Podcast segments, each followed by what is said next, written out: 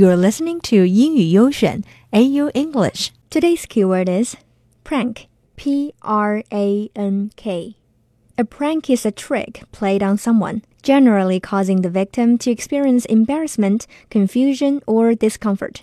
恶作剧，开玩笑. Here is an example. My brother shook up my Coke as a prank. 我哥哥恶作剧，把我的可乐给摇了又摇。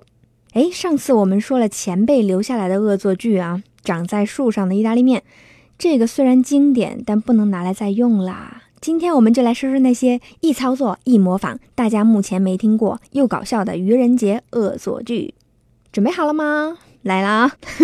Number one, insect lamps，虫子台灯。First of all, you need to know how to cut out the shape of an insect with a piece of paper.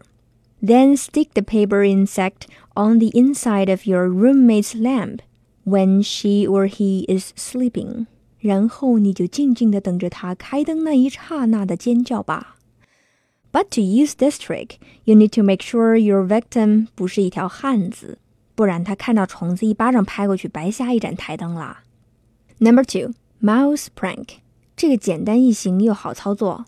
When your friend is going to use their computer, stick a piece of paper underneath the mouse.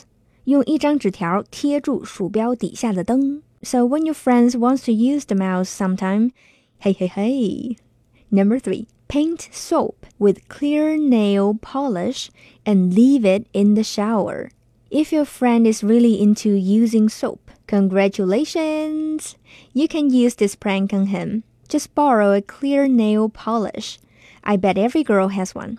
And paint your friend's soap with it. Wait for a minute until it dry. Then put it back. Your friend will be so confused.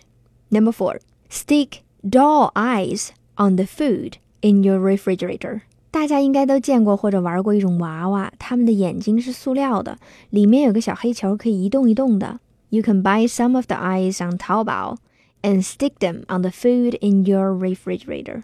When your friend opens the fridge in the night, he will totally freak out. Number five, the old toothpaste in the Oreos prank. Replace the cream in the Oreos with their toothpaste.